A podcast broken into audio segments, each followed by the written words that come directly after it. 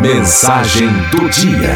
Receba agora uma mensagem de otimismo e esperança. Mensagem do dia. Deus o abençoe.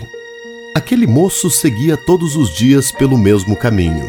Em suas viagens diárias do subúrbio onde morava à cidade onde trabalhava, o trem sempre passava por um viaduto, de onde se podia ver o interior de alguns apartamentos, no prédio localizado em nível inferior. Naquele lugar, o trem diminuía a velocidade e por isso o rapaz podia observar através da janela de um dos apartamentos uma senhora idosa deitada sobre a cama. Ele via aquela cena há mais de um mês. A senhora certamente convalescia de alguma enfermidade, era o que ele pensava. O jovem teve pena dela e desejou vê-la restabelecida. Num domingo, achando-se casualmente naquelas imediações, cedeu a um impulso sentimental e foi até o prédio onde a senhora morava. Perguntou ao porteiro o nome da anciã e depois lhe enviou um cartão com votos de restabelecimento, assinando apenas: um rapaz que passa diariamente de trem. Dali a uma semana, mais ou menos, a caminho de casa, no trem, o jovem olhou, como sempre, para a janela.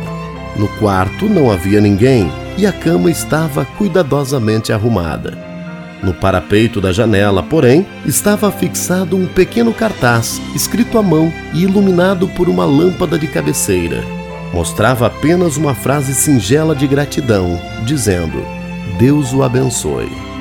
Um jovem com tanta sensibilidade fraternal certamente é abençoado por Deus. Esse Deus que quer que suas criaturas se amem e se respeitem mutuamente esse Deus que espera que ajudemos-nos uns aos outros sem preconceitos e sem arrogância. Aquele jovem do trem não tinha outra intenção a não ser ajudar anonimamente a uma pessoa desconhecida, atendendo a um apelo do seu coração generoso. Jovens como esse vêm ao mundo para torná-lo mais agradável, mais justo e mais humano. E é por essas e outras razões que vale a pena acreditar que o mundo está mudando, que o nosso planeta será cada vez melhor e mais receptivo. Há pessoas que se entregam à depressão e outras enfermidades por acreditar que ninguém se importa com elas. Assim, um simples gesto de solidariedade pode se constituir em um dos mais poderosos remédios contra esse tipo de mal. E é um remédio que não custa nada, não tem contraindicação e está ao alcance de todos.